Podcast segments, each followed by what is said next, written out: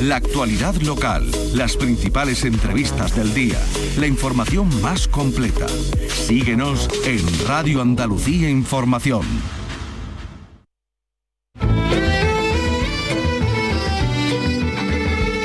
Andalucía es cultura. Con Maite Chacón. Radio Andalucía Información.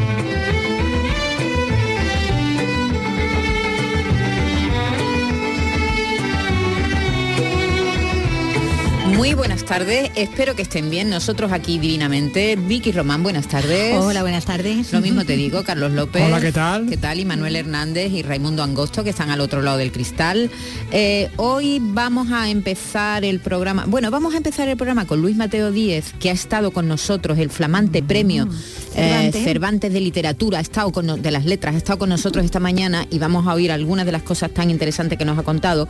Pero vamos a... a mm, tú has estado con Jesús Fernández Úbeda, que cuenta la fascinante historia del diario Pueblo. Sí, ese es el subtítulo para su libro Nido de Piratas. Y ese Nido de Piratas, pues es ese, ese diario, ¿no? ese periódico eh, vespertino, bueno, que a lo largo de, bueno, de, más de 20 años no se cuenta la, peripecia, lo hace él, ¿no? Eh, ha buceado ahí eh, entre la documentación, sobre todo con mucho trabajo de, entrevistas, ¿no? Manteniendo entrevistas con muchos de los que fueron testigos, ¿no? De, esa época que trabajaron allí, periodistas, periodistas impulsado además en este caso para hacer este libro por, por Arturo Pérez Reverte, que fue uno de los jovencitos últimos que entró allí en este, en este periódico, que estuvo allí durante 12 eh, años y que bueno, le animó ¿no? a escribir este, este libro contando la historia. Firmas, Bueno, firmas ahí que, y además muy variadas, ¿no? Eh, ahí lo mismo estaba Tico Medina y Yale, que te encontraba a, bueno, a Andrés Averasturi, a Carrascal, a Juan Luis Cebrián bueno, todos comandados por ese gran director, así que sonaba como gran dictador también, ¿no? Con esa jede que era Emilio Romero, ¿no? Al que, del que traza, bueno, pues una semblanza también fantástica, todo con, mucho cariño y además con mucho humor, ¿eh? porque hay, hay mucho humor, porque está todo lleno de anécdotas, es una historia que resumen ¿no? la historia del cambio ¿no? en nuestro, país, el periódico del régimen, del régimen totalmente los pero que vivió la, vivió la, transición. La transición, supuso ya eh, también el declive, ¿no? ya, ya cuando, cuando empieza el país ya este tipo de periódicos que venían del pasado sobrevivieron.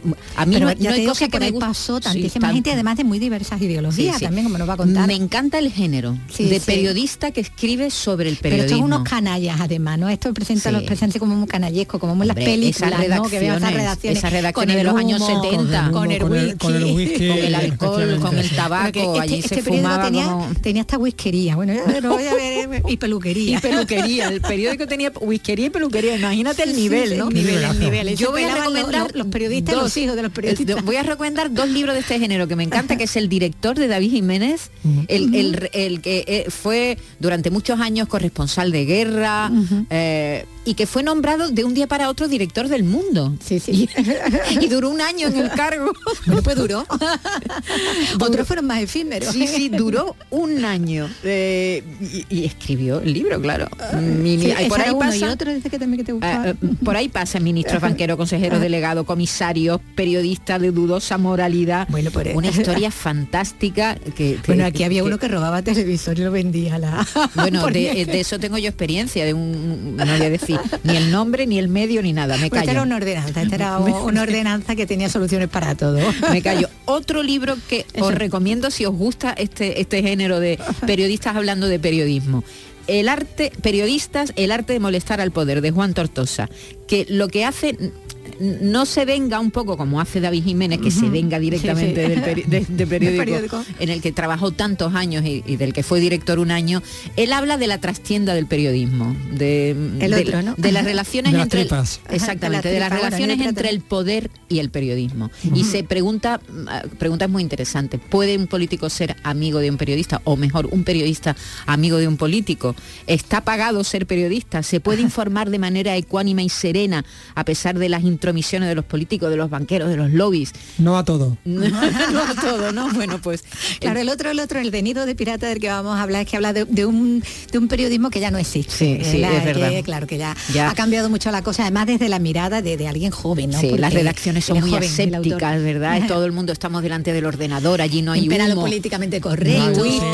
claro, claro. Incluso en las relaciones también, como dice, ahí, bueno, ahí habría entrado un comité de empresa saco.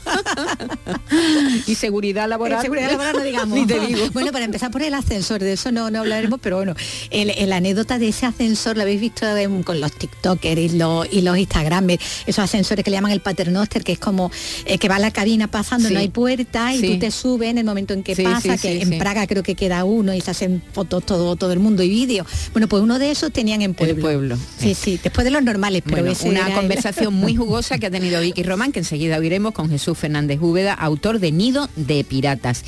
Y vamos a hablar también con Jimena Blázquez la nueva directora de los dos centros de arte contemporáneo de Andalucía, Carlos del López. C3A de, Córdoba y del, del, CAC de aquí de, Sevilla. Hemos hablado, vamos a hablar con ella a ver qué, nos cuenta sobre su su nombramiento, toda esta... Un polémico nombramiento.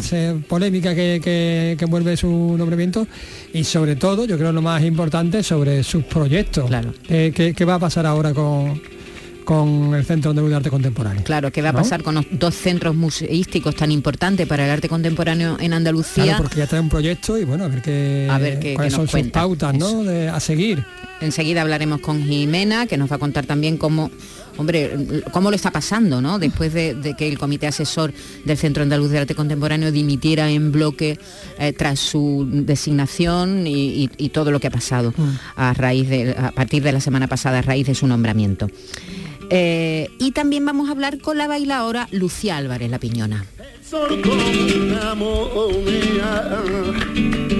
¿Qué nos cuenta, Lucía? Pues mira, he podido estar en el ensayo abierto de, su, último montaje. Este, de hecho, es de la última Bienal, Insaciable, porque lo estrenó en la, en la Bienal, pero vuelve, regresa este jueves a Sevilla, concretamente al Teatro de la Alameda, porque bueno, es uno de los espectáculos, ya sabe, que trasladaron tras hacer el, cierre de, López de Vega. Un espectáculo, por cierto, con el que ganó el último premio Lorca a la mejor intérprete de danza femenina. y, bueno, es espectacular. Si ya es espectacular verla sobre el escenario, eh, que baile a medio metro, eh, ya es una cosa Tú es que eres un privilegiado, colándote en todos los ensayos. La verdad que sí. Eres el primero que lo ve todo. Digo. Que es el que los pone nerviosos. Soy el primero que los pone nerviosos, efectivamente. Pues venga, empezamos. En Radio Andalucía Información, Andalucía es cultura, con Maite Chacón. Como ya sabrán, el escritor nacido en un pueblo de León, en un pueblecito de León, Luis Mateo Díez, ha sido designado Premio Cervantes de las Letras, el galardón más importante en español. El escritor que nació en este pueblo hace 81 años es autor de más de 50 títulos que van desde el relato, las novelas, también tiene algún ensayo. Hoy ha estado con nosotros en la mañana de Andalucía con Jesús Vigorra y nos hablaba de la importancia que tiene la imaginación en su obra. Soy prolífico porque estoy muy atado a la escritura, ¿sabes? Para mí la parte crucial de, la vida está en la ficción, en la imaginación, en la creación de, universos imaginarios. Bueno, y ahí vivo, vivo con, con intensidad. Luis Mateo Díez ha sido comparado con Juan Rulfo o con Italo Calvino por su capacidad de crear mundos como el de Celama, un reino imaginario donde se desarrollan algunas de sus historias, un lugar geográfico que es a la vez una metáfora de la desaparición de la cultura rural. Esta mañana nos contaba que no esperaba el premio, pero que tampoco le ha extrañado. Cuando ya es tan larga tu carrera de escritor y has tenido tantos premios, porque yo soy de los escritores que no pueden quejarse. Bueno, llega un momento en que anda por ahí la expectativa de decir, bueno, pues un día me llamarán y me dirán que me han dado el Cervantes, ¿qué le vamos a hacer? El autor que ha ganado dos veces el premio de la crítica y dos veces el Nacional de Narrativa, que ganó hace un par de años en, bueno, estamos en 2023, no, hace tres años el Premio Nacional de las Letras, dice que es un autor muy reconocido, como habéis oído. Pero también dijo ayer en la rueda de prensa que, que dio en la Academia, tras la concesión del premio, que su mejor novela está aún por llegar. Esta mañana nos hablaba de la memoria y del olvido.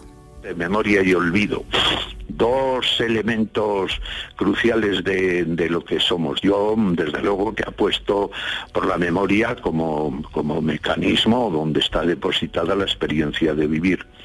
Pero, oye, el olvido me parece todavía más piadoso. Hay que saber olvidar. Es un ejercicio humanístico importantísimo. Pues ahí estamos, Luis Mateo Díez, un grandísimo escritor, estaba encantado, estaba exultante por este premio y estaba con un sentido del humor y con unas ganas de, pasarlo bien, disfrutando de, este, de este importantísimo galardón. Andalucía es cultura, con Maite Chacón. Radio Andalucía Información.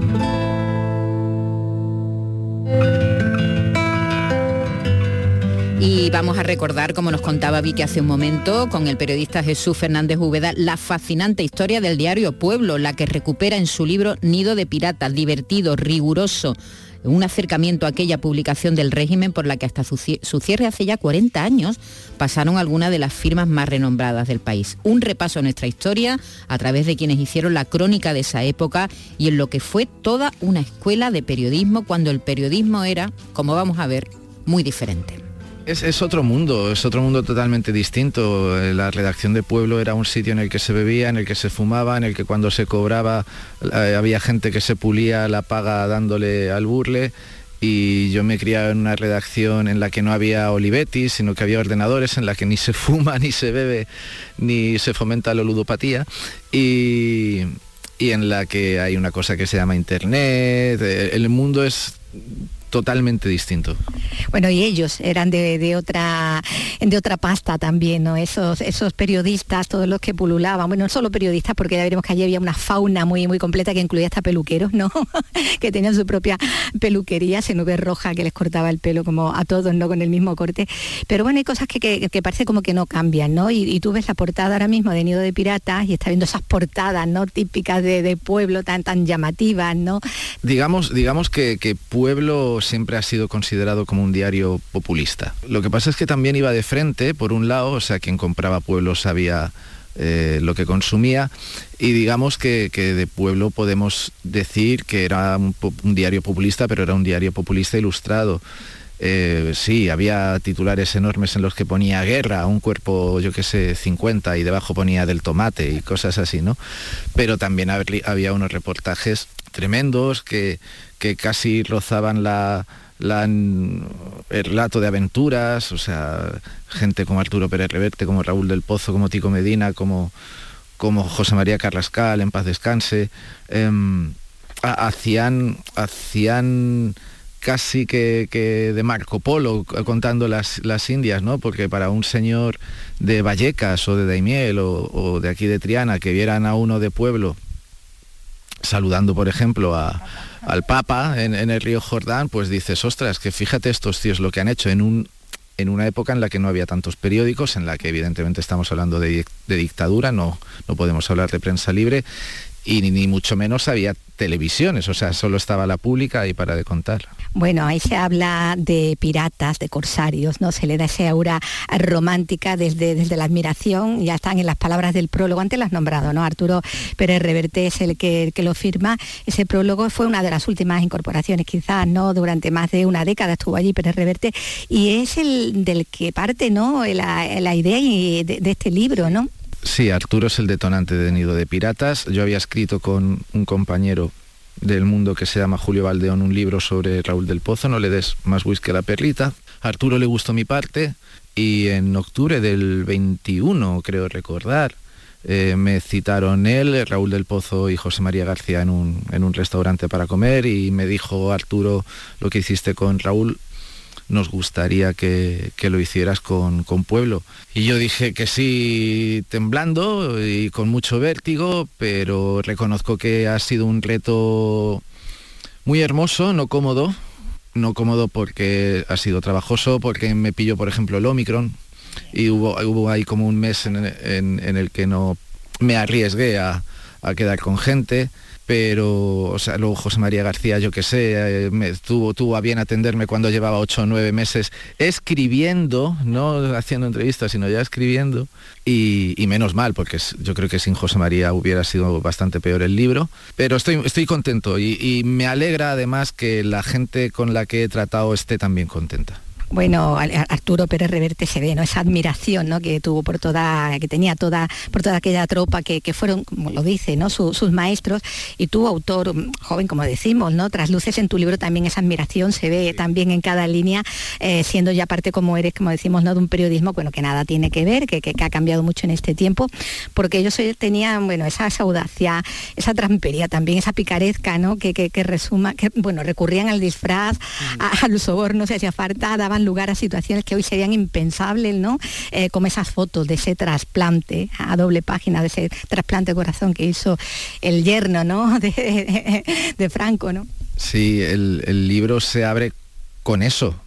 De hecho, es. En el fondo es un homenaje a Felipe Navarro Yale, que era como junto a Tico Medina el, el gran prototipo de reportero de pueblo, inteligente, rápido, astuto, con, con instinto para, para la noticia eh, también un borracho y, un mujeriego. Em, como la mayoría ahí, ¿no? Como la mayoría. Y, es que la historia del trasplante del corazón, más allá de, de la casquería exhibida en primera página y en páginas interiores, hay gente que me dice, por cierto, eh, que que la donante tiene más cara de viva que el receptor. sí, sí, sí. Pero, pero es que es, un homenaje a Yale, primero porque nadie se acuerda de Yale. Y segundo, de hecho ahora Yale es el padre de Julia Navarro, cuando antes era Julia Navarro la hija de Yale. Y, es, también es una muestra de, cómo ese tipo eh, que llegó con una resaca criminal a la redacción y se le había pasado la exclusiva, eh, dice, vale, se me ha pasado la exclusiva, pero voy a mostrar en exclusiva las fotos del trasplante y se disfraza de camarero, en efecto.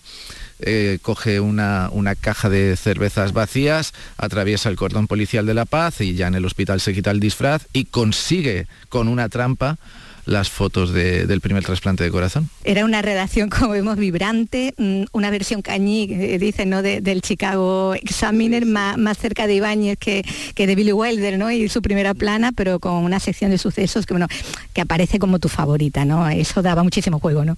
Sí, o sea, vamos a ver, no, no, es, no es la más ilustrada, digamos, ni es la más ejemplar pero es que es tan divertida, o sea, y, y, lo reconozco tan espectacular. Yo Vicky, eh, dije, en 10 días, 15 me ventiló el trabajo de hemeroteca, porque había hecho muchas entrevistas, había consultado bibliografía, pero es que ese periódico estaba tan bien hecho y era tan llamativo y, tan hermoso como objeto.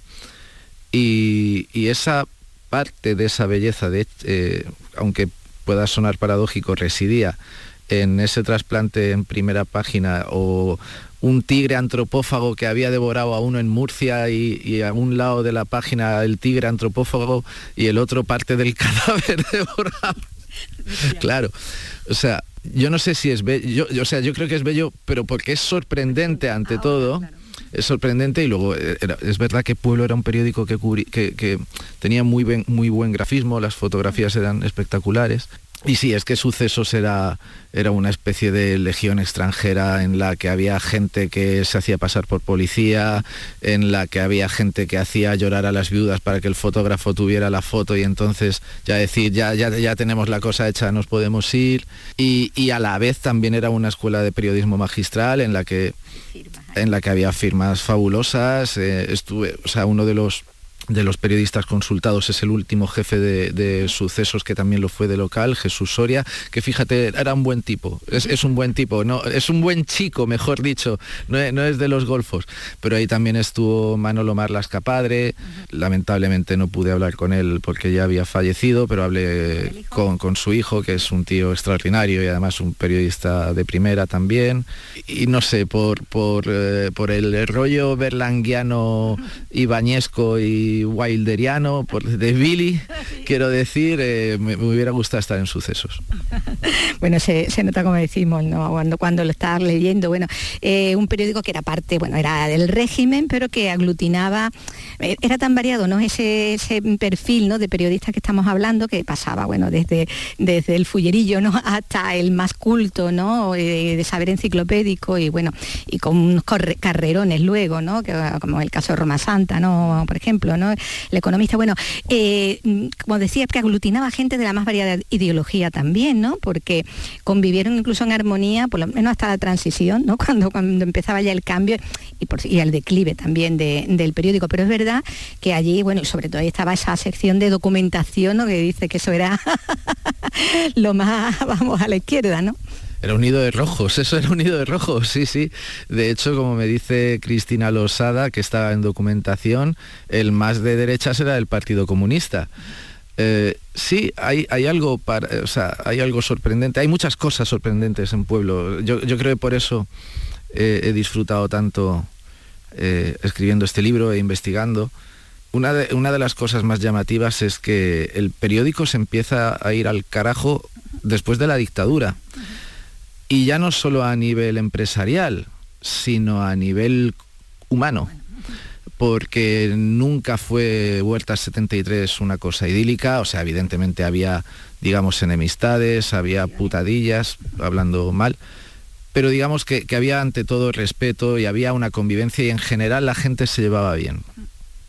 Comunistas con demócratas cristianos, con falangistas, con socialdemócratas, con gente del entorno de ETA, que, lo sabía, eh, con asesinos también, o sea, que, había en talleres. Y se llevaban más o menos bien, insisto, no era un escenario bucólico, pero, pero sí bastante apañado, ¿no?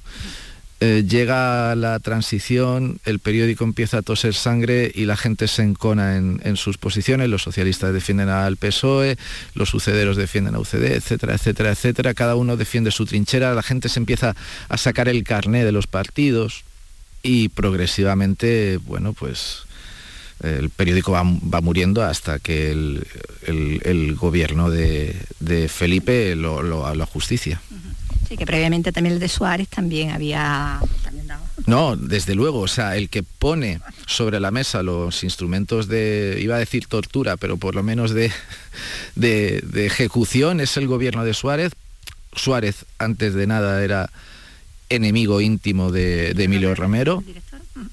De hecho, eh, Suárez engaña, comillas, no, no engaña porque no, no, no, no le miente, pero le hace un truco a Romero, o sea, lo, lo ascienden, lo ascienden comillas, a, dirigir los medios de comunicación del movimiento. Y entonces ya a partir de ahí Romero no es ese gran director todopoderoso de, pueblo, al poco se lo cargan y Romero se queda mm, de fuera de juego. Sí que bueno, ya hemos llegado ¿no? a la figura de ese rey sol, ¿no? Como dices, ¿no? Ese el gran director, así escrito, ¿no? Con, con las mayúsculas Emilio Romero, una figura a la que te cuesta, dices, catalogar, al menos en lo político, y de la que, eh, como reconoces, te han hablado mejor que peor, ¿no? Sí, o sea, Emilio Romero era un franquista, era procurador del régimen, pero yo creo que esto no lo puse en el libro, pero mm, alguien me dijo que tenía en su despacho como un, lema que era yo no me vendo, me alquilo. Era franquista, pero digamos que mm, iba simpatizando según un poco los vientos de cola, siempre y cuando no el cambio fuera lampedusiano y no fuera real.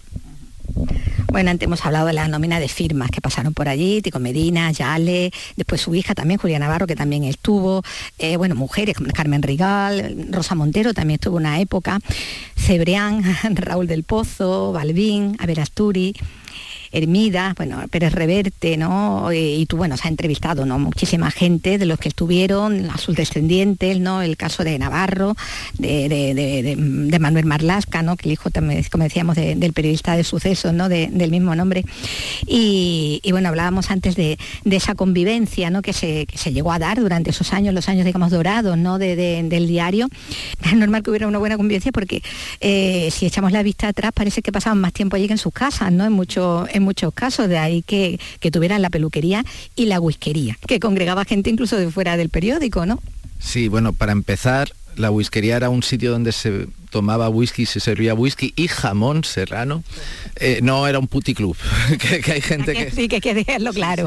pero era un sitio al que iban los famosos. O sea, hay gente que me dijo de que, eran habituales, por ejemplo, Sancho Gracia, yo qué sé, actores y actrices de... Paco Raval, o sea, actores y actrices de, esa jornada. Y era un sitio que, al que iba Emilio Romero a una hora determinada de la noche y bajaba su tropa de pelotas con él a, en fin, dorarle la píldora y que estaba regido por uno de los personajes más chulos, creo yo, que, aparecen en Nido de Piratas, que era un conserje, que era Francisco Galán, alias Paco el Pata, de la UGT, la Unión General de Televisores. Bueno, eso tiene también una explicación, ¿no? Lo de, lo, de los televisores, que menudo lío, ¿no? Sí, montó con otro tipo una red de, robo de electrodomésticos.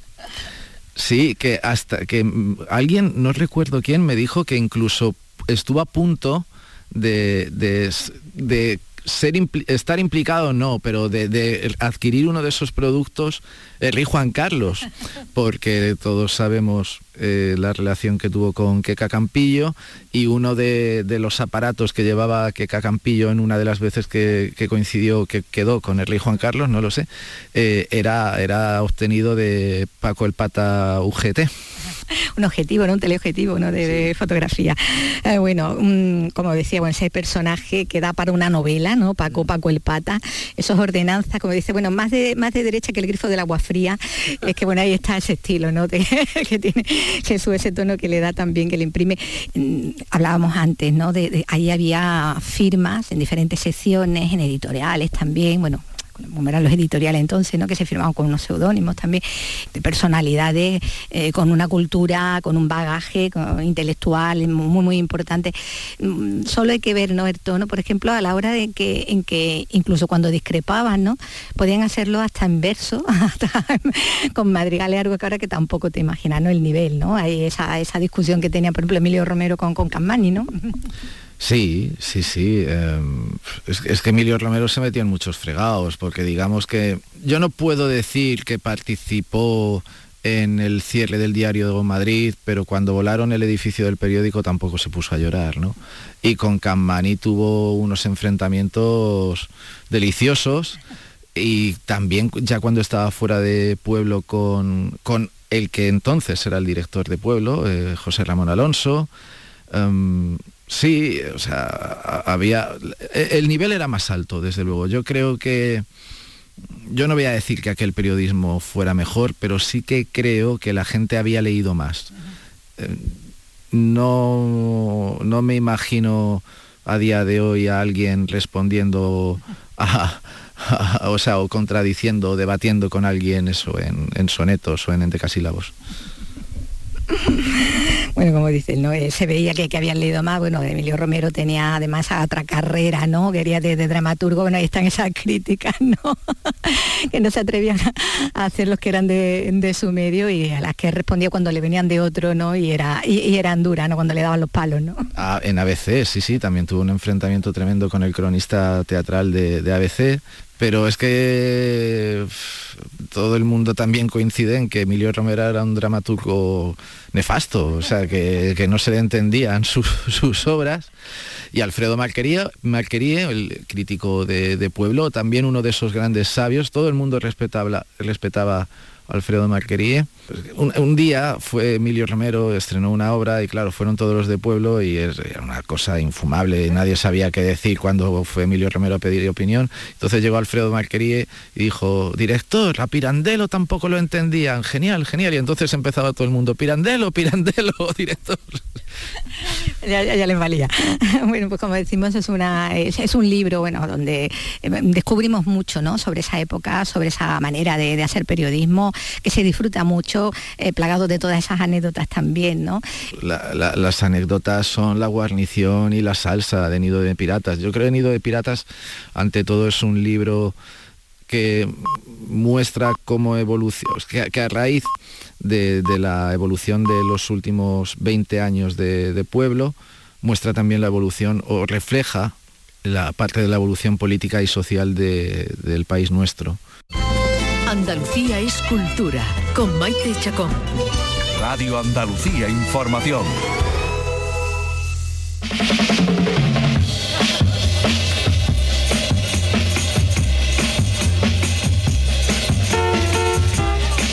La pasada semana se anunció el cese de Juan Antonio Álvarez Reyes, el hasta entonces director del Centro Andaluz de Arte Contemporáneo con sede en Sevilla y el Centro de Creación Contemporánea de Andalucía de Córdoba, una decisión que tomó por sorpresa al sector y que ha provocado la dimisión en bloque del Consejo Asesor del Centro Andaluz de Arte Contemporáneo. La persona designada para ocupar este puesto tan importante para el arte contemporáneo en nuestra tierra es Jimena Blázquez, historiadora del arte creadora desde, hace más de 20 años de la Fundación Montemedio Contemporánea, que es un espacio museístico al aire libre que se encuentra en la dehesa del mismo nombre en Vejer. Es miembro del Consejo Asesor de Arco y gran coleccionista, una dedicación por la que fue galardonada el año pasado con el premio al coleccionismo nacional. Jimena Blasque, buenas tardes. Hola, buenas tardes. ¿Cómo está viviendo este revuelo de los últimos días? bueno, eh, por un lado con ilusión eh, y mucho entusiasmo en este nuevo reto y por otro lado, pues eh, como alguien particularmente sensible con lo que ocurre en mi sector y en el mundo de, la creación y de los artistas, me entristece empezar un poco así esta nueva etapa. Está conmigo también Carlos López. Buenas tardes, Carlos. Hola, ¿qué tal? ¿Qué tal? Eh, yo no sé, lo funda una de las quejas del sector es que su nombramiento se ha producido sin que mediara un concurso público. ¿Le encargó la Junta un proyecto? Eh, sí, yo fui contactada por eh, la Junta de Andalucía y me pidieron mi currículum, un proyecto y mm, yo lo que creo es que hubo una selección interna de, probablemente varios candidatos y al cabo del tiempo se me contactó diciéndome que les había gustado mucho lo que yo había propuesto y se nombró como a mi antiguo predecesor por el consejero por, eh, por, el, por el gobierno.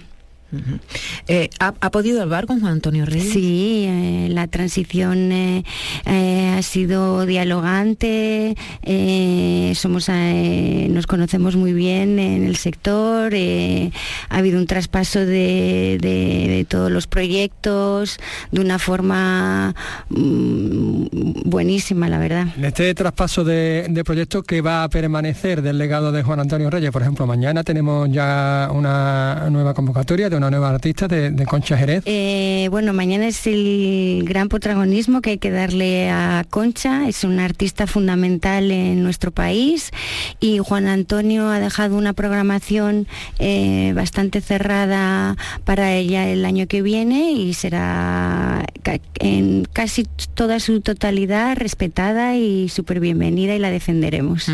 Porque en, en líneas generales, ¿cuál es el proyecto que Jimena Blázquez trae a estos dos centros de arte contemporáneo en Andalucía? Bueno, eh, la Junta de Andalucía eh, decidió abrir una nueva etapa después de 14 años de dirección de Juan Antonio, eh, con la idea de internacionalizar el museo, integrarlo, crear Mm, raíces también en la comunidad local, tanto en Sevilla eh, con el CAC como en Córdoba con el C3A.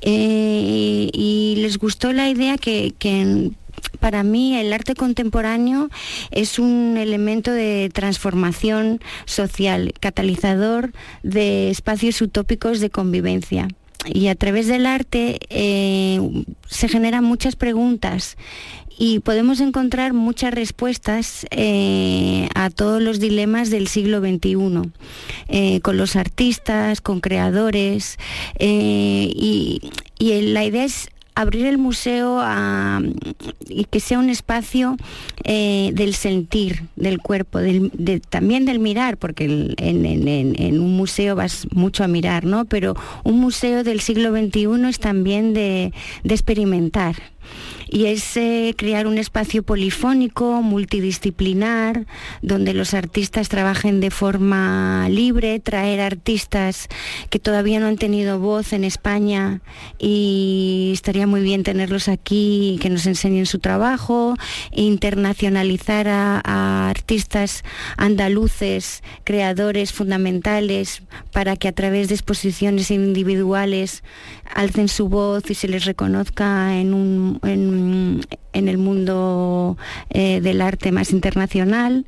Em, y básicamente es em, focalizarnos en, en eh, esas eh, pautas prioritarias. Hablemos de presupuesto. Para hacer todo esto, ¿se necesitaría ampliar el presupuesto del museo? Sí, sí, sí, se necesitaría. Se necesitaría también eh, eh, medios para digitalizar, por ejemplo, la colección, que es una colección muy importante y su digitalización nos ayudaría a hacerla más accesible eh, a investigadores, a préstamos, eh, a los propios artistas como herramienta de investigación, igualmente que el fondo bibliográfico. Tenemos una de las mayores eh, bibliotecas de arte contemporáneo en Andalucía y casi que a nivel nacional. Digitalizarla pues invitaría a venir a muchos mm, comisarios, eh, pensadores, a utilizarla como herramienta fundamental para para la investigación. Tengo entendido que conoce muy bien el espacio de Sevilla, porque no sé si la tesis doctoral la, hizo sobre este, sobre este espacio o algo de, que tuvo que ver con la tesis la hizo sobre este espacio. Bueno, yo he crecido un poco eh, alrededor del CAC en el sentido de que em, desde, desde jovencita pues venía aquí eh, porque para mí era una referencia era un icono de, de, cómo también un eh, espacio con tanta historia y con tanta memoria se transforma en un centro de creación. Y, en base a esta curiosidad y también a que la fundación que estuve dirigiendo durante 20, años estaba situada en un antiguo campamento militar, pues me hizo reflexionar sobre la idea de esta transformación de espacios arquitectónicos con historia en centros de inquietud y de creación artística contemporánea. Entonces la tesis estuvo basada en esa investigación y por supuesto el CAC fue uno de los capítulos fundamentales. ¿Cómo se aficionó al arte contemporáneo? Pues yo ¿Recuerda la primera obra que compró? yo creo que es un defecto de fábrica. porque ya desde pequeña eh, yo recuerdo que le dije a mis padres, mamá, yo quiero eh, estudiar historia del arte. Y claro, en el colegio pues no había asignaturas de historia del arte, porque yo me empapaba, me metía a leer las enciclopedias en aquella época, los libros, eh, y, estaba sedienta de, de saber, ¿no? Em, y una vez que ya, bueno, pues eh, estudié historia del arte y empecé a hacer mis primeros eh, proyectos así eh, profesionales, pues ya enseguida entendí que lo que quería dentro del campo de la historia del arte es trabajar, involucrarme con artistas contemporáneos de mi generación para ayudarles, eh, para alzar su voz, para que ellos nos hablaran de muchas incertidumbres que muchas veces no encontramos eh, respuesta o no entendemos. Y creo que el lenguaje del arte eh, contemporáneo es un lenguaje universal que nos ayuda a, bueno, pues a temas tan fundamentales como hoy en día el diálogo entre culturas. Eh, la empatía, eh, la diáspora migratoria. Muchos artistas hoy en día hablan de eso, ¿no? Y a través de imágenes, a lo mejor eh, encontramos respuestas más claras. ¿Y, la primera obra? de la que se hizo, así que pudo comprar con su dinero? Pues mira, la primera obra fue Eh, la compré gracias a unos eh, ahorros que fui guardando poco a poco con mis primeros trabajitos, pues de becaria, ayudando y, y fui a Arco, a la feria de Arco, y me compré un cuadro de una artista colombiana que se llama Vicky Newman, todavía lo tengo. Ha mencionado usted el, espacio como algo importante dentro del museo. Hace una semana se publicó que la posibilidad de que se trasladase el museo a, otra zona de, de Sevilla, las Atarazanas. ¿Esa situación cómo se encuentra? Pues yo la desconozco, la verdad. A mí me han dado la misión y el reto de, activar eh, la, programación del CAC y del C3A, de crear un epicentro de cultural eh, también a través de las ayudas de Iniciarte, eh, también a través de la promoción eh, de artistas y galeristas andaluces en ferias de arte internacional.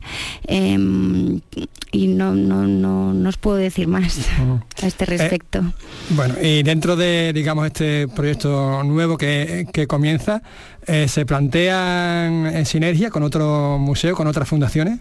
Eh, sí, bueno, ya existe una colaboración eh, entre el C3A y la Fundación de, Francesca Thyssen, TV, 21 y, y, la idea es abrir a más colaboraciones, afiliaciones, intercambio, porque Parte de crear un museo sostenible eh, eh, es eh, sobre todo la colaboración de proyectos, de producciones, de, reducir costes de emisiones y, la colaboración entre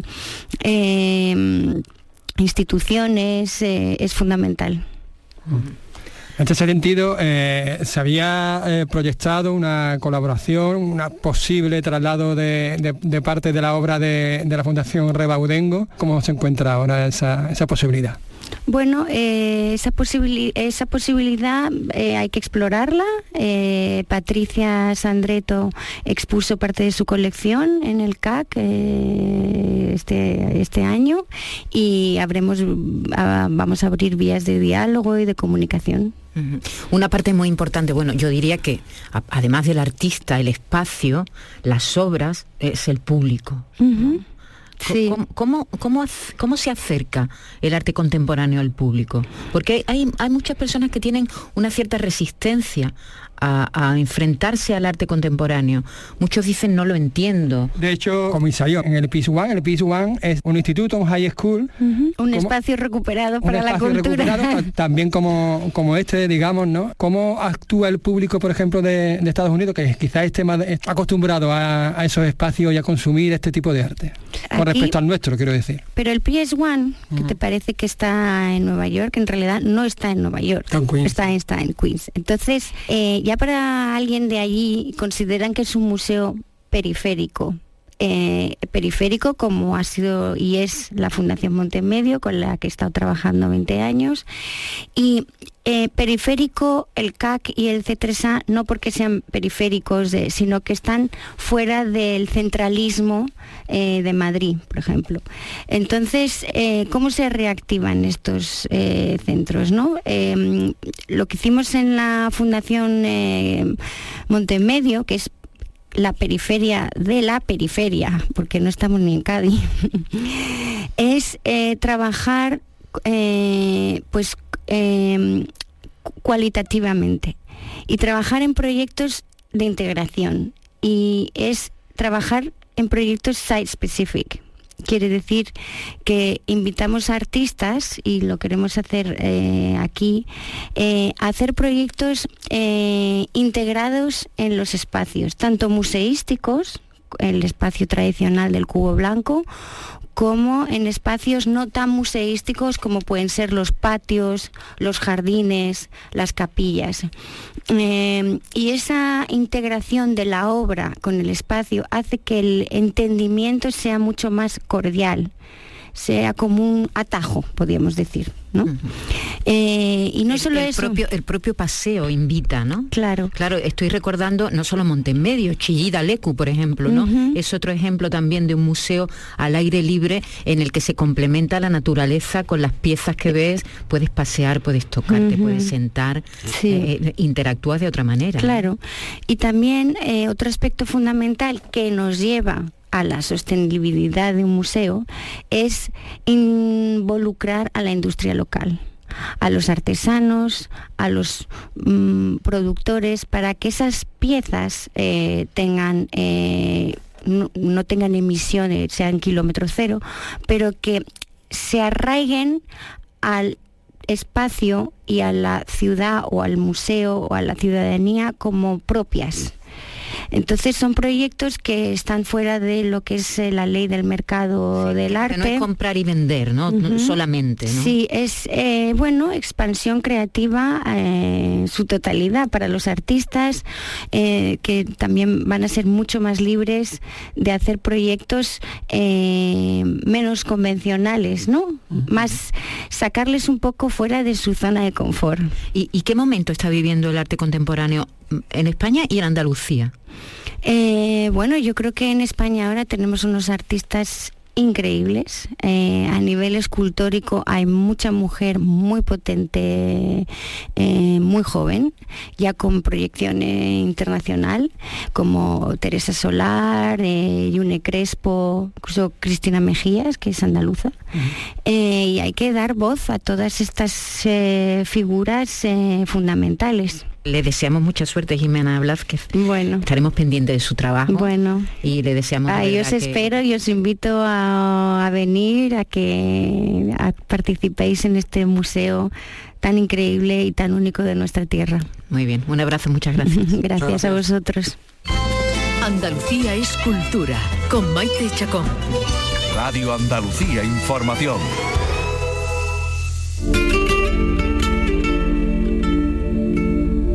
Y otra mujer va a ser protagonista también en los últimos minutos de nuestro programa, Lucía La Piñona. Eh, Jime, Jimen, ¿cómo es? Lucía Álvarez La, la Piñona, Piñona, es que es de eh, Jimena Jimenata, de Jimenata, Jimenata, se llaman la, los que nacen Fíjate en tú. Jimenato o Jimenata, los que nacen en Jimena de la Frontera. Pues ya, ya es medio sevillana también. Sí, porque lleva mucho Porque tiempo. lleva ya mucho tiempo en, aquí, en Sevilla. Estudió aquí, Sevilla, ¿verdad? Estudió Estudió aquí, aquí. y vive y vive, fíjate, en la Alameda, donde, donde va a actuar este jueves a las 8 de la tarde. Vive en ese barrio, eh, va a llevar su insaciable que estrenó en la última Bienal, muy cerquita de aquí, en el Teatro Central, que fue todos los. Vamos, yo me, me- me quedé eh, extasiado, la verdad, fue de, de- de los que más me gustó de la pasada Bienal. Dirigido también por Pedro G. Romero, del que Pedro G. estuvimos Romero está hablando. en todas las salsas. Está, es que no hay día que no hablemos de Pedro G. Romero. Pedro G. Romero está en todas las salsas, en todas las salsas. Lo sí. tendremos que invitar un día. Cuando él quiera. Claro. Él está invitado permanentemente. Vamos a hacer aquí un- una silla con su nombre, a Pedro G.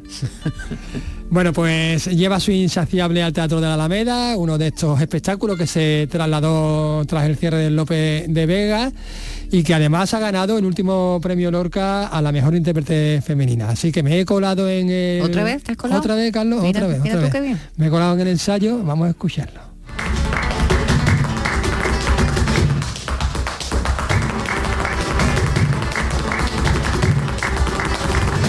Voy a interrumpir. Vale, ¿Qué tal? ¿Cómo estás, Lucía? estoy muy bien.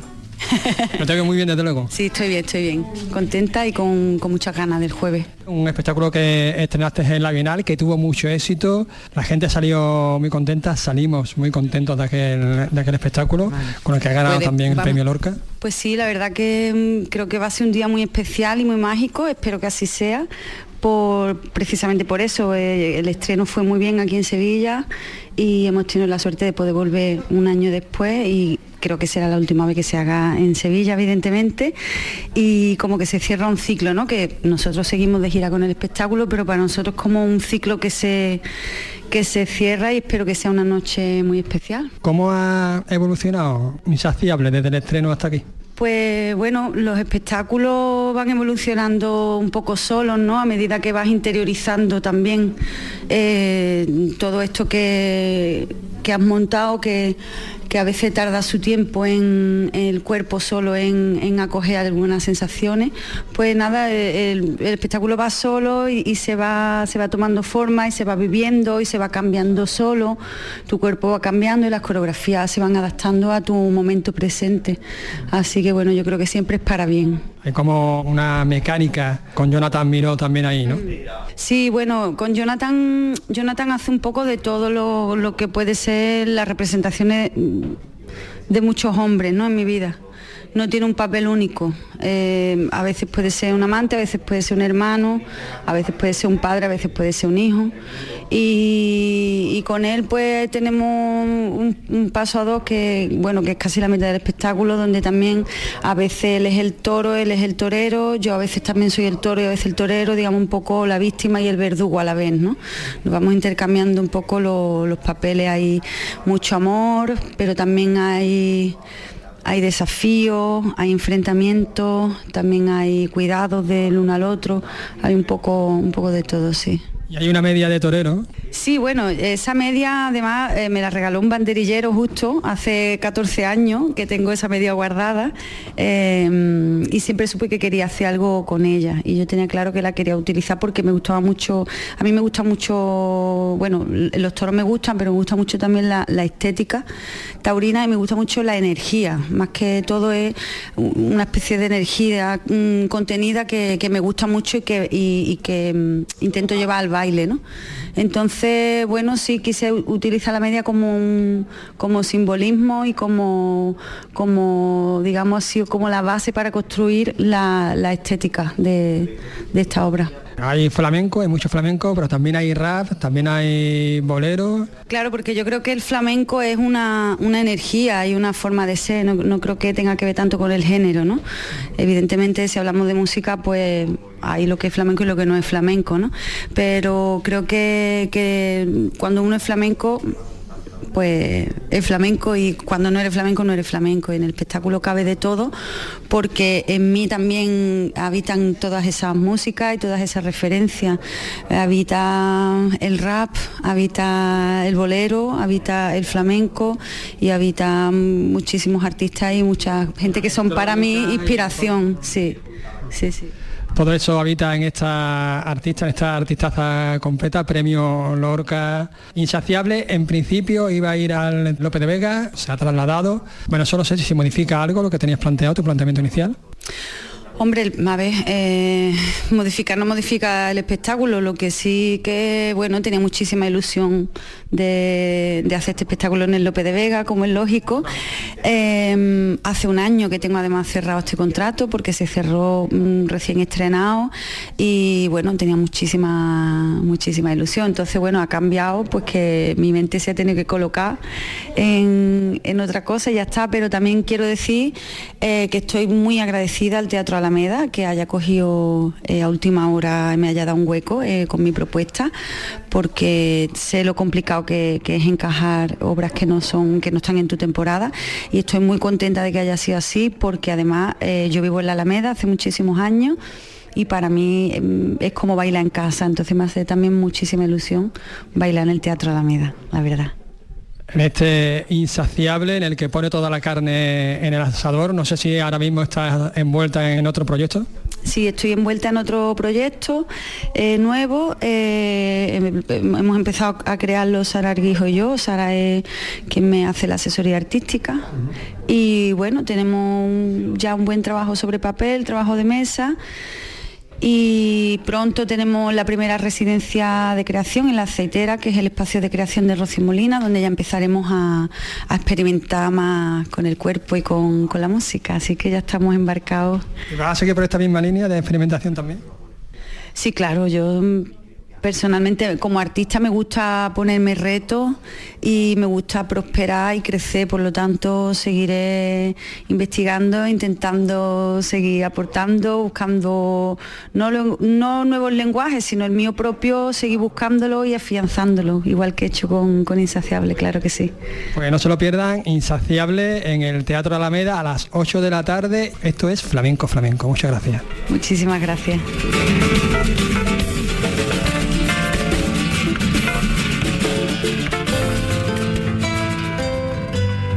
Andalucía es cultura. Con Maite Chacón. Radio Andalucía Información.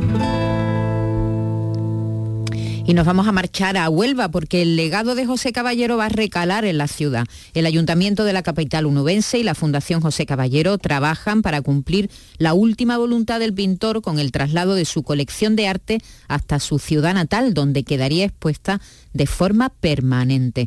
Eh, nos informa María José Marín desde Huelva. El edificio del antiguo cuartel de Santa Fe de Huelva se mantiene como primera opción para el Museo José Caballero. La alcaldesa de la ciudad insiste en que hay que valorar si las instalaciones son suficientes para albergar todas las piezas de la colección de arte. Pilar Miranda. El clima de Madrid no tiene nada que ver con el de Huelva. Entonces Huelva es mucho más húmeda y hay que poner una serie de mecanismos en marcha para eh, proteger el material. Son alrededor de un millar de obras originales del artista. Aparte, José Caballero tuvo una estrecha relación con algunos de los más destacados literatos de la época, así como con pintores y cineastas. Su colección cuenta con manuscritos de Federico García Lorca, Picasso o Buñuel, a los que se unen cartas personales de Neruda, Lorca o Alberti y obras de Miró y Chillida. De nuevo, Pilar Miranda. Importantes obras de Picasso, de muchísimos escritores, de pintores importantísimos de España. El Ayuntamiento de Huelva trabaja con la Fundación Caballero Tomás de Carranza en Madrid para fijar las bases del acuerdo que permita que los fondos de valor incalculable se expongan de manera permanente en Huelva, ciudad natal del artista. Y FANCIN, el Festival de Cine Fantástico de Málaga, el único que organiza una universidad en España, cumple 33 años y lo celebra a partir de hoy y hasta el 17 de noviembre. ¿Y cómo lo celebra? Pues con 10 largometrajes a concurso entre sus más de 80 películas programadas. Damián Bernal. Las películas se van a proyectar en el céntrico Cine Albéniz y otras sedes universitarias. Bajo el lema Hogar, Dulce Hogar, se anuncian una decena de estrenos nacionales y otras tantas óperas primas todas con la vivienda como eje central. El programador del festival es Paco Sánchez. Toda la programación que va a estar allí es inédita en, Málaga, con lo cual si tengo que destacar algo por encima de todo es la novedad de todo y cada uno de los títulos que se que se van a proyectar durante la semana de, cine fantástico, de terror y de misterio que vamos a tener. Una de las participantes es la producción coreana Concrete Utopía, preseleccionada para la categoría Mejor Película Extranjera en los Oscar. También competirá la italiana La Chimera,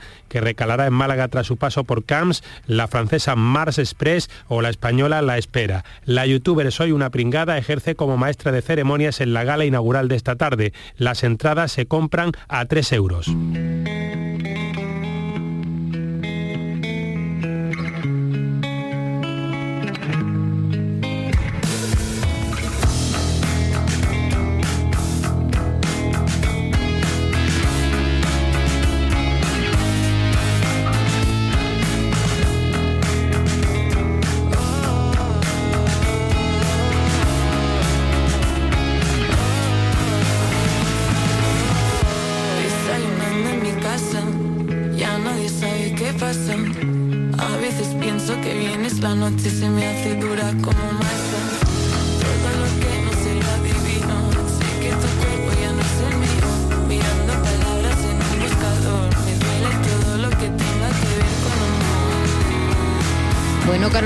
Aquí hemos llegado hoy.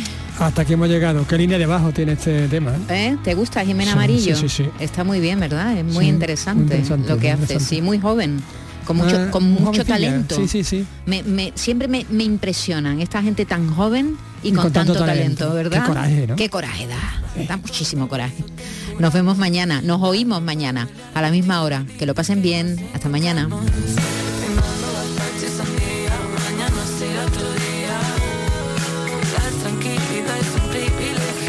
Quiero tenerlo. Ojos como uvas cuando me levanto. Seca de haberte llorado tanto. Para llegar a casa siempre cojo el camino más largo.